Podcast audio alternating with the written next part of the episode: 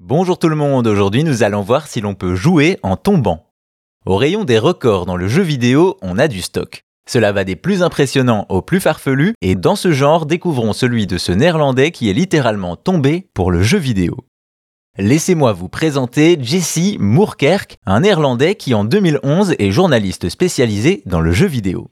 Quelque temps plus tôt, il est en réunion de rédaction où l'on discute du nouveau jeu de Nintendo, Super Mario Galaxy 2. Un titre très apprécié où Mario explore différentes planètes en jouant avec la gravité.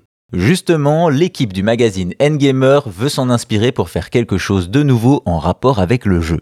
La première idée est d'effectuer un vol parabolique, c'est-à-dire une manœuvre en avion permettant quelques secondes de pesanteur.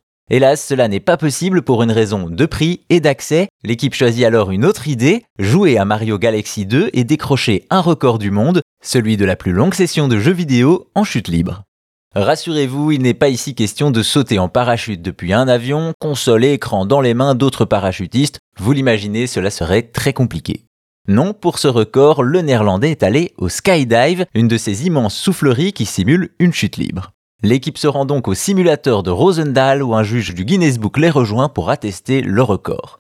Tout est en place, Jesse est équipé de sa combinaison, de son casque mais aussi d'une Wiimote et d'un Nunchuk, s'élance et décolle.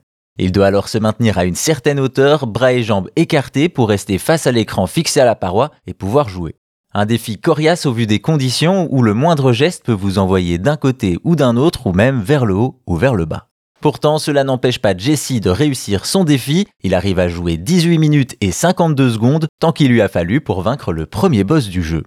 C'est donc ainsi qu'il établit le record du monde de la plus longue session de jeux vidéo en chute libre à l'intérieur, à voir si certains tenteront de le battre ou de le faire en extérieur.